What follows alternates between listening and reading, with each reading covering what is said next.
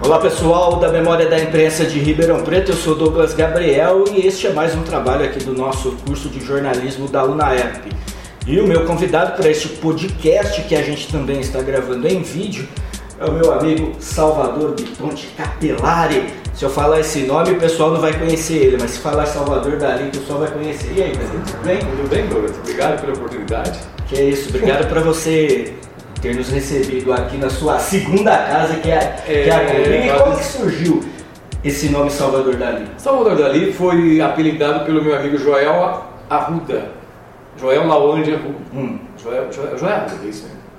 É, em 85, quando eu entrei na Clube FM, é, a única pessoa que tinha um bigodão, né? Hoje eu tenho barba, né? Era horrível aquele bigodão, o pessoal me chamava de Belchior. Oh, eu já vi uma das fotos, era parecido. Né? Era parecido, era Belchior. Hoje é com o Bruce Lee. É. Ah, é igualzinho também. E Lenny Kravitz. Oh, obrigado. Bom, então o Joel falou assim: aqui temos que ter nome artístico. E falar no ar Salvador, que nem você falou esse palavrão, é. eu não, Salvador, Bitonte, é horrível, né? É nome bonito, mas Sim. não para rádio. Rádio tinha que ser um nome artístico. Então, com esse bigode Salvador, só pode ser dali. Hum. Então ele se Não podia ser Belchior. Salvador Belchior, né? Com ornado. Então é Salvador Dali, ou ficou chique, né? Mas mesmo assim eu falava para ele assim, o, o Joel, de vez em quando você fala o Bitonte. Ah, por quê? Não, porque o pessoal lá, olha que besteira, o pessoal lá de São Joaquim, para saber que é Salvador Bitonte, ah, eu, o cara aqui de São ah, Joaquim, eu, eu nasci em São Joaquim da Barra, gente, eu tenho, né, nasci lá, mudei de lá com 12 anos.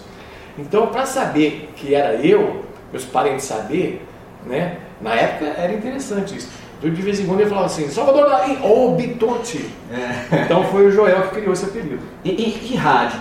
Como entrou na sua vida? Como é que você chegou a trabalhar em rádio? Sim, eu sempre fui apaixonado por rádio, desde criança, nos anos 70, ah, quando eu morava em São Joaquim da Barra, até os 12 anos eu morei lá. Eu já ouvia, já tinha meu radinho de pilha e ouvia a difusora de São Paulo, que era o top na época, né? Eu ficava até assim triste porque de dia não pegava, né? Então só à noite que a difusora de São Paulo entrava. Então eu já comecei a me interessar por música, por rádio nessa época. Interesse. Agora, entrar em rádio mesmo, meu primeiro teste foi na extinta Colorado, FM, AM. A primeira FM, sim, oficialmente Verão Preto. A primeira foi a PR7, né, Clube, nos anos 40. Mas, assim, é, comercialmente mesmo foi a Colorado. Eu entrei nos anos 70, eu fui lá fazer um teste de jornalismo. Olha aí, eu querendo apresentar jornal com 15 anos. Mas quando eu fui fazer o teste lá, apareceu um tal de Kleber Montenegro. Pelo nome, vocês imaginam o bisolão. É, já dá pra ter uma ideia. Eu fiz o teste e não quis nem saber do resultado. Eu falei, vou embora, não tá pra mim. É, é que a gente faz. É assim, uma linha do tempo, que no passado a, a voz do locutor, principalmente de rádio, principalmente. tinha de ser estilo Cid Moreira, é, aquele trovão. E de repente, para você que era adolescente, Nossa, ainda imagina. mudando a voz, é, é. E, e, depois da Colorado? Depois eu fiz um pequeno estágio na Brasiliense. Meu, meu amigo Marquinhos Moura me chamou lá para trabalhar de operador. Fiquei uma semana lá, mas era muito difícil. Eu achei muito sabe, complicado. Era, era para soltar os comerciais, tinha que manusear dois teiros de rolo ao mesmo tempo. Então eu falei, não, não é isso que eu quero, não. Estava ainda indeciso, né? Não sabia que ia ser programador ou não. Tape de rolo, para você que não conhece, para você, você ter uma ideia, tem aquelas fitas cassete, o tape de rolo é 100 vezes maior é. do que aquela fitinha cassete. E ali o pessoal, os é, operadores técnicos tinha que ser muito, muito expert nisso mesmo para procurar os comerciais na contagem, não, né, não existia nada digital naquela época, era, era reloginho mesmo. Então eu falei, Marquinhos, assim, me desculpa, mas não é isso que eu quero. Então, depois desses dois trabalhos, é, é, me parece que você saiu um pouco do meio do rádio e é. foi trabalhar como desenhista. Na realidade, eu desisti do rádio, eu comecei hum. a trabalhar de desenhista. Eu já fui pintor, já fui catador de algodão. Olha. eu já fiz de tudo. Meu primeiro emprego foi entregar jornal, mas eu fiz um dia só também, porque eu... acordar cedo ninguém merece, ah, né? Até hoje, né? Jornal a Cidade, ali na, onde era antiga diário. Eu, eu trabalhei um dia só. Lá em São Joaquim eu trabalhei de catador de algodão, eu trabalhei de engraxate, né? Aliás, meu primeiro emprego foi engraxate, com 10 anos, né? É, meu pai tinha um bar lá e eu trabalhei de engraxate, meu primeiro emprego. Depois eu trabalhei no escritório do meu primo como entregador de talão de notas fiscais. E, e, lá em São Joaquim eu já gostava de rádio, eu ia visitar a Rádio São Joaquim, mas o meu primeiro experiência profissional mesmo em rádio assim dizendo foi um convite que minha irmã fez para mim em 83 na Rádio São Joaquim. E eu fui para lá e a única é, o que eu poderia fazer lá era reportagem de rua. Eu abracei, levei meu gravador de cassete, meu gravador de mudei para casa da minha irmã. Foi de Malicuia, Fui de Malicuia, fui morar lá. E, e aí eu fiquei seis meses como repórter de rua. Entrevistava prefeito, vereador, Isso, na, na, época, na época sem nenhuma experiência. Sem experiência nenhuma. Você chegou lá e falou assim, ó, você tá precisando de um repórter. Você ah, sabe, eu vou. Você sabe fazer perguntas? Sei. Então grava, traz aqui. E, mas o diferencial, cara, é que eu levei meu tape de rolo. Um, né, um grandão. E eu cheguei lá e eu editava as, as, as, as, as entrevistas, levava para casa, refazia pergunta com o microfone, editava, chegava na rádio, o diretor lá, o Saia, falou assim, eu não quero assim, porque está muito diferente dos outros. Tem que fazer o barulhinho da tecla quando eu ponho é. o, o, o, que você fazia lá no passado, isso era em 1983. 83. O que você fazia no passado, que é feito até hoje, é que no passado o pessoal estranhava. É, eles editavam no, no tape de cassete mesmo, lá no, no, no, Nacional, né? Lembra? Esse cara, um aquele tijolão. grandão, aquele tijolo. E o diretor sai e falou assim: Eu não quero que você faça isso porque vai ficar diferente dos outros. Ah, tudo bem, eu tive que fazer num gravadorzinho de rolo mesmo. Entendeu? Sim. E isso foi minha primeira experiência. Nessa Ficou época, lá seis meses, é isso? Fiquei seis meses. Lá eu trabalhei com o Manuel Branco, Joselito Barbosa, Tobias Júnior. Que vieram para Ribeirão depois. É, Manuel Branco está até hoje aí, Sim. né? O Tobias Júnior está em Sertãozinho, Manuel... e quem mais que eu falei? Deixa eu ver aqui, que é tanta gente. é, pra, é, exatamente. João Bosco, que foi muito tempo na EPTV, Hamilton Giossi, e é isso aí, isso foi em 82. Sim, né? 82. E essa rádio hoje ela não existe mais. Hoje ela é regional FM, foi comprada por outra pessoa e ela só existe em FM. A Astor AM não existe mais. E, ok? E depois de ir lá? Então, meu foco era ser programador de rádio. Hum. E essa rádio, ela pertencia ao, ao, grupo Molina, né? Zé Adolfo, Bianco Molina, saudoso Zé Adolfo. E eu falei para ele, olha, eu quero ser programador, eu quero ser programador um dia, né? Eu quero, aliás, eu quero trabalhar em FM, não é, minha meta não é AM, né? Mas enquanto não tinha nada, aí ele começou a montar a Liderson FM, precisou de operador, eu fui para a Liderson FM. Trabalhei em Orlândia. Em Orlândia, na beira da, da, da rodovia ali. Sim. Então ali eu trabalhei um ano e meio de operador. Você eu largou, assim, vamos dizer, a rua e entrou no estúdio. E fiquei só de operador, operação técnica. E nesse período eu fazia a tarde e final de semana eu fazia madrugada. Dormia na casa da minha irmã. Nesse período, isso é interessante contar, nasceu minha sobrinha. Hum. Bebezinho com dente nascendo. Eu chegava assim, seis da manhã, né? Eu tinha que dormir. Ah. Quando eu ia dormir, essa bebezinha começava a chorar, Tatiane. Acontece. Imagina se eu dormia. Né?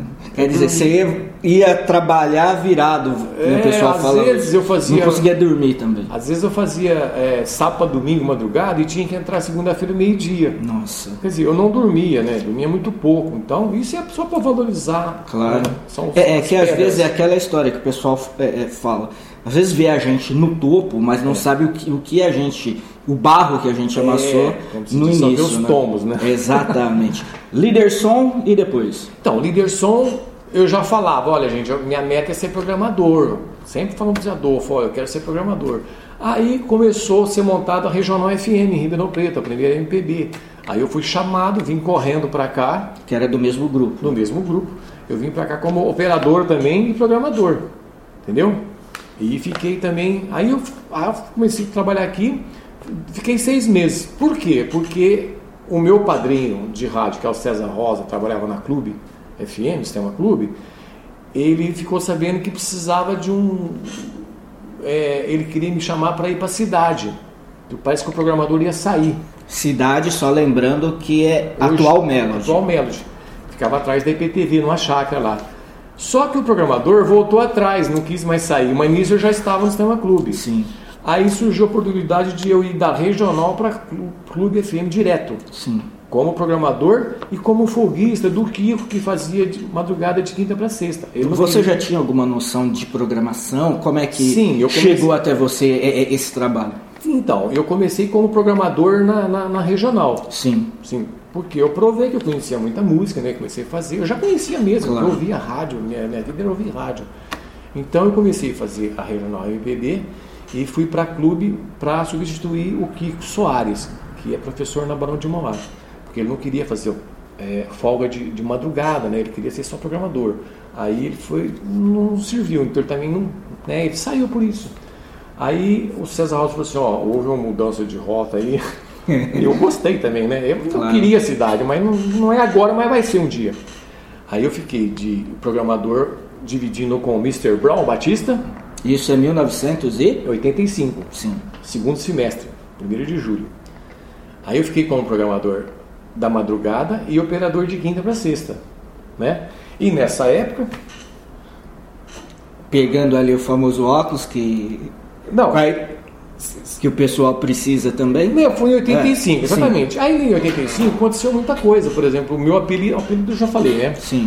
É, a equipe era. Tem muita gente, gente. Eu preciso provar é, esquecer. A gente já fez um making off. é, se vocês vissem é, o making off ou ouvissem o making off que a gente fez aqui, um dia, quem sabe, talvez, ou não, só que não, ele esqueceu vários nomes. É, E então- dessa vez ele tá com uma colinha aqui tem só que- pra não esquecer. Tem, se os artistas cantam com letra É, aqui então, é. Então- o pessoal que não sabe, tem vários artistas, você acha que ele tá cantando tudo lá, É. sabe todas as músicas de cor, mas não. Até o- agora tem um teleprompter na frente dele pra ele não esquecer a Até letra. o Paul McCartney usa É isso aqui. Então a equipe, gente, era Lindolfo, Joel, Lawande Júnior, Marcelo Sati, Paulinho Paradise, que hoje faz televisão, Tá aqui até hoje. Gil Santiago, Professor Gil Santiago. é, Hamilton Tessi, o Banana, que está na Jovem Pan hoje. Olha só.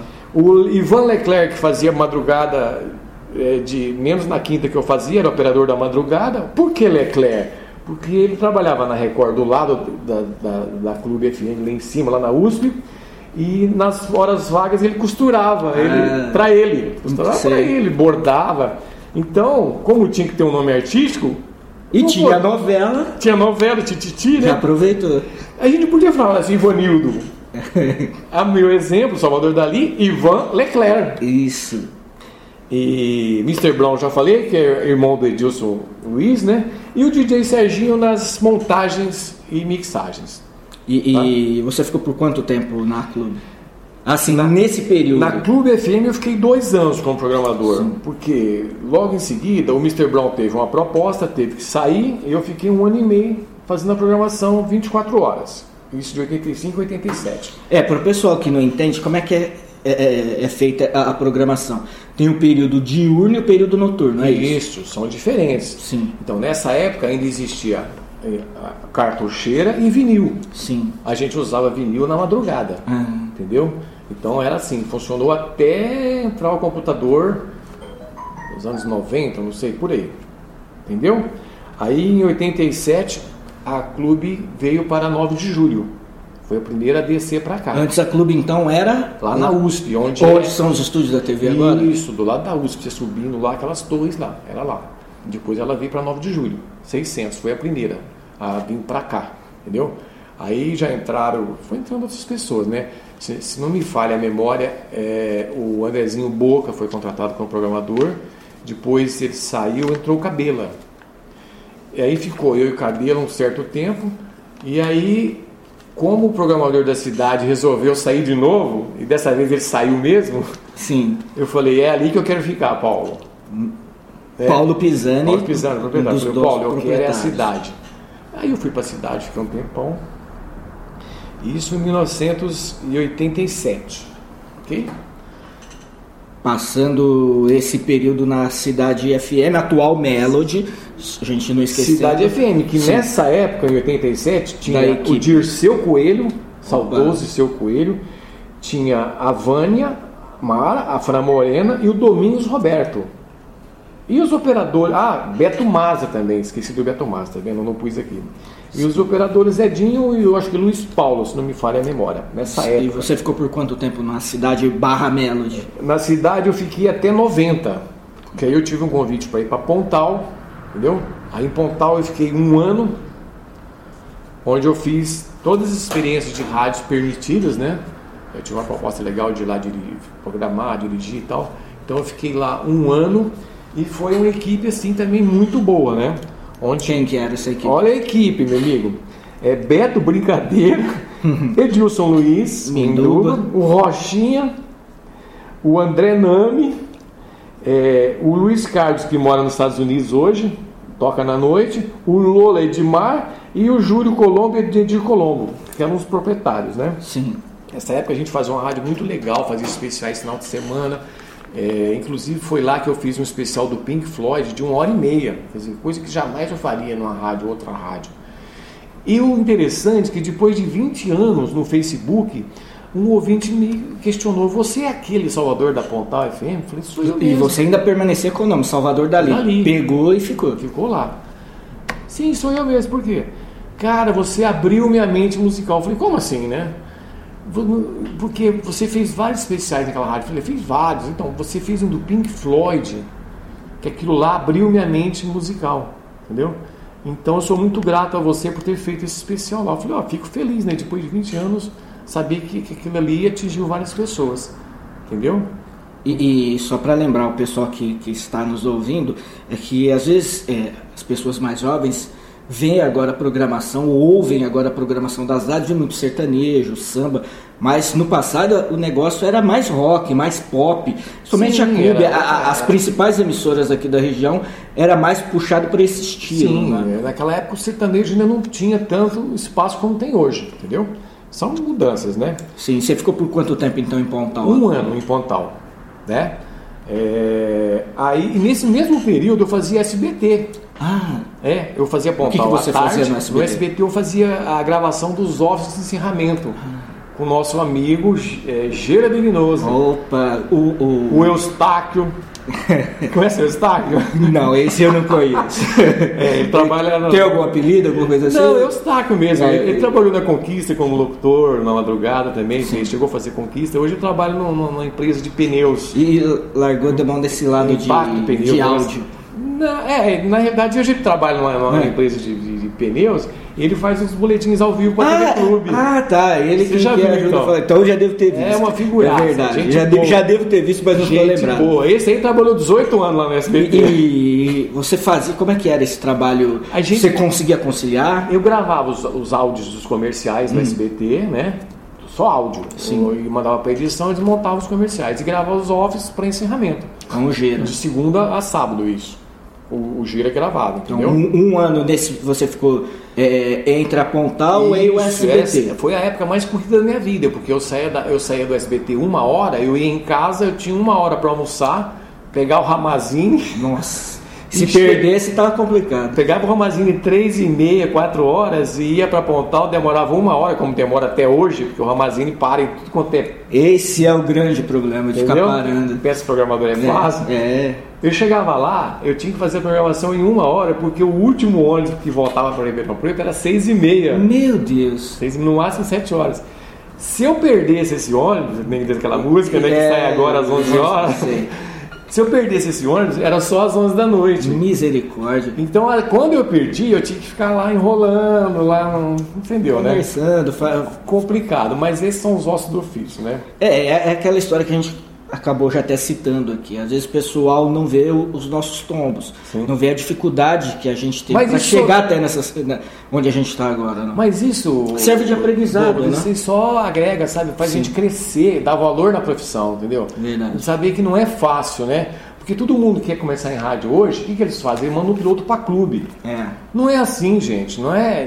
Dificilmente a pessoa chega aqui e já vai direto para clube. Não, tem que ter um degrau, né? Tem que porque é, é, tem que ter experiência. Aos poucos, é né? difícil uma pessoa chegar e querer ir para Globo já. No, no, passado, vamos dizer assim, é, podia até ser possível, desde que a pessoa. É, é muito difícil, é um ou outro caso, que nem o seu. Você chegou lá na rádio, mas era uma rádio menor para chegar até aqui onde você Sim. chegou.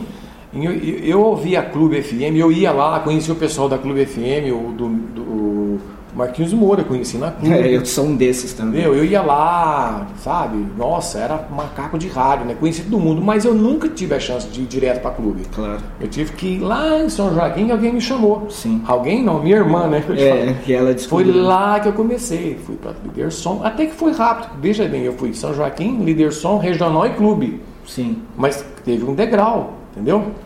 E, e, nesse período depois de 90, entre a Pontal e o SBT, para onde você acabou indo? Foi um ano que você ficou nessa situação, não? Sim, aí eu voltei para Regional FM, entendeu? Eu voltei para Regional FM, onde... Como programador. Como programador. Sim. Em 90 eu voltei para Regional. Foi quando eu comecei a trabalhar Sim, não, trabalhei com o Gil de novo como oh, diretor artístico. Professor Gil Santiago sempre presente na tua vida. Nessa época a gente tinha o Gil Arruda, hum. o Tavinho Júnior e o Lipe. Entendeu? Sim. E, e foi, isso foi em 1990. Aí em 91 eu voltei para regional. Para regional ao Minto, voltei para Melody. Sim. Tá? Na Melody eu fiquei mais um certo tempo, depois... A eu... Melody que ainda era cidade, porque tem uma história legal dessa... Isso. Do, eu, a, eu na época era cidade ou Melody? Já então, tinha mudado, em 91 não? não tenho certeza se era cidade ou Melody. E, e aquela história da Melody que você Sim. contou, do nome. Isso, é, essa também é legal. É. No, a gente tem no making off da nossa entrevista, não, ele contou essa história. Dia, né? é. Vamos em os detalhes. É, no making off. É, a Melody chamava cidade, né? Então era o um nome perfeito até hoje, maravilhoso, porque tinha, tinha a cidade de São Paulo, mas era um nome que não podia, tinha, tinha registro, né? Já então, tinha direito autoral. A gente recebeu um, um, comunicado que tinha que mudar de nome, um prazo, e não tinha outro nome.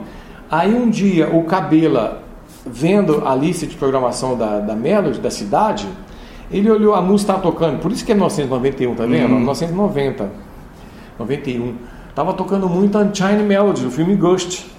Olha só. Ele olhou e falou assim: Paulo, tá aqui o nome, ó, Melody. E o Paulo aprovou de primeira? Na hora, na hora. Chegou os registros, não tem nenhuma Melody, registrou, é nosso. Acabou. Qualquer rádio no território brasileiro colocar Melody, a gente vai lá e fecha. Entendeu? Entendeu? Manda fechar, amor. Fechar não, manda mudar de nome, Sim. né? Então, aí eu tive um convite para ir para Estúdio 92. Isso já em 92. Em 92. Também, olha só. Coincidiu as frequências. Aí começou a coincidir as frequências. É.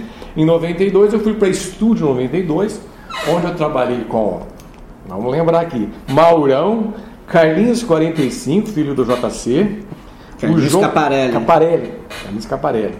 É, é, o filho dele é JC, né? É.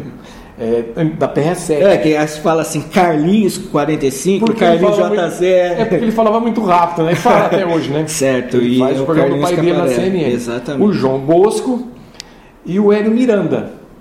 Eu fui para lá fazer, fazer é, programação de orquestra, as fitas vinham prontas de São Paulo e a minha, a minha, o meu trabalho era programar as fitas, né? Sim. Mas aí eu conversei com a Vera Jäger, Vera Jäger, né?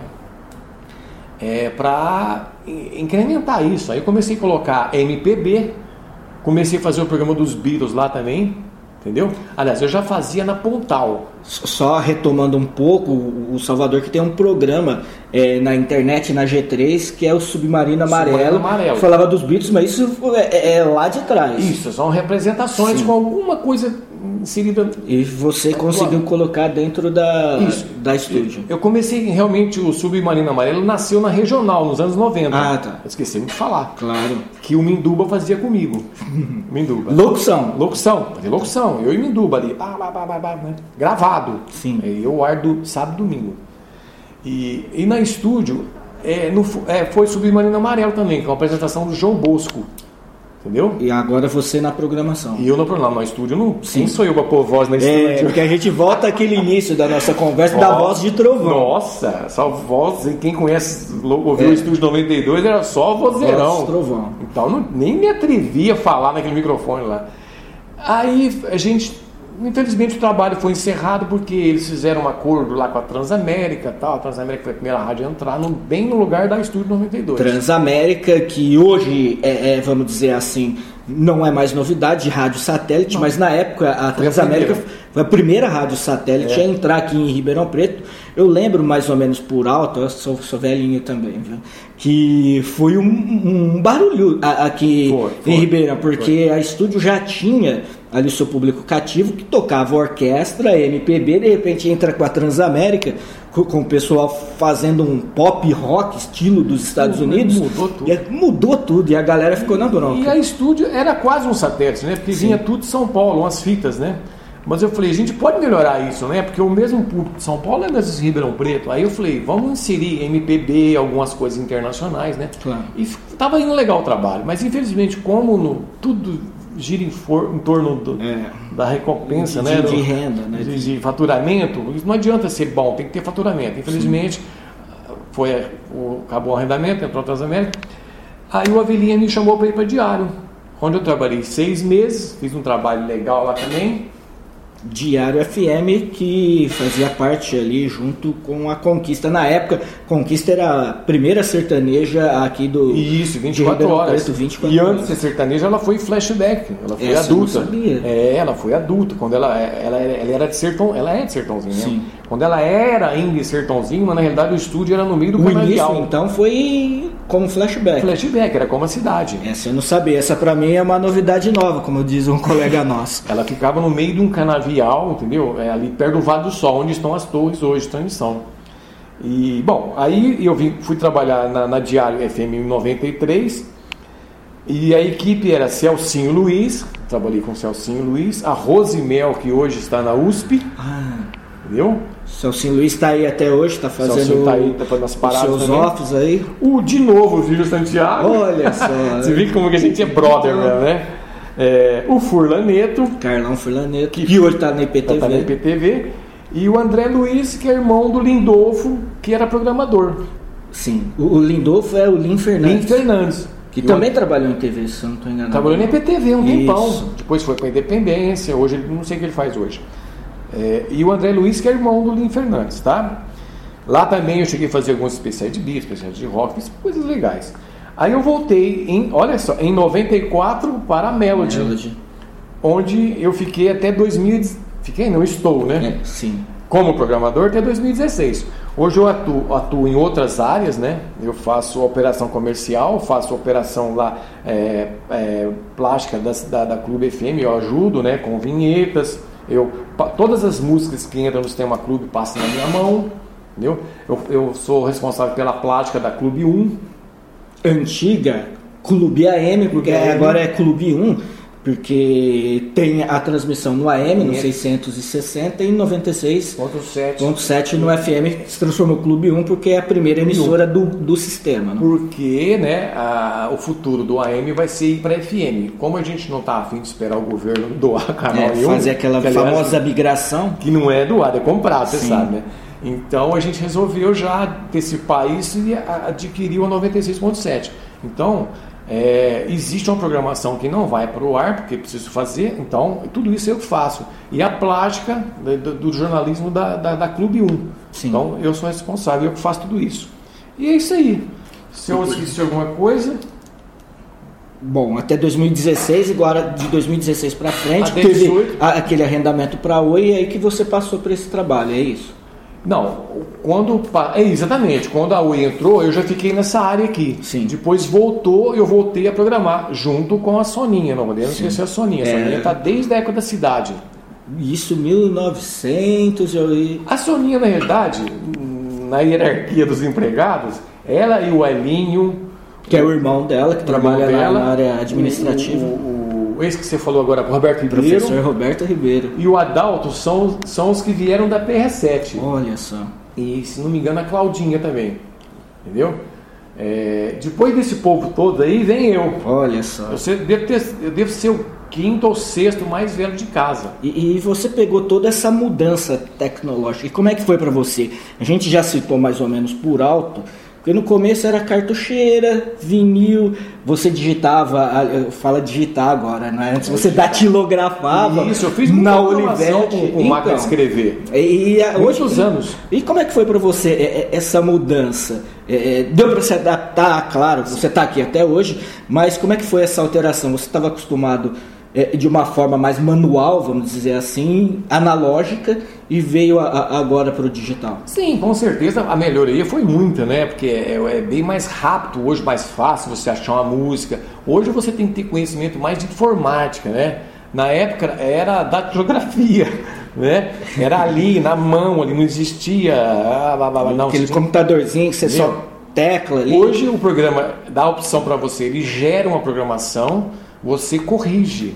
Sim. Ou se você fizer perfis, né, que são os estilos de música que vão entrar na programação perfeito, você pode até deixar rolar a programação, entendeu? E, mas o legal é eu, por exemplo, eu sou dos antigos, eu gosto de fazer na mão. Claro. Eu sempre fiz assim. Mas nas emergências de feriado, assim, até gerava. Sim. Mas eu acho perfeito, foi fácil adaptar, né? Mas eu ainda tenho assim, eu acho que antigamente era mais romântico, né? Era mais agitada a coisa. Mas antigamente também a pessoa não tinha tanto assim que, que ficar anotando essas coisas, né? Hoje a pessoa tem mais trabalho de ficar anotando ali para mandar recado e tal. É, e também, se você for ver, trabalha ao mesmo tanto, porque existe o WhatsApp, você tem que colocar no ar áudios, né? Tem que abrir um texto para ler. É, mas é quem fez os dois está perfeito. A pessoa que trabalhou com cartucheiro e vinil encara tranquilamente, Consegue fazer de tudo. tranquilamente a informática e veio para ajudar muito. Ficou mais fácil.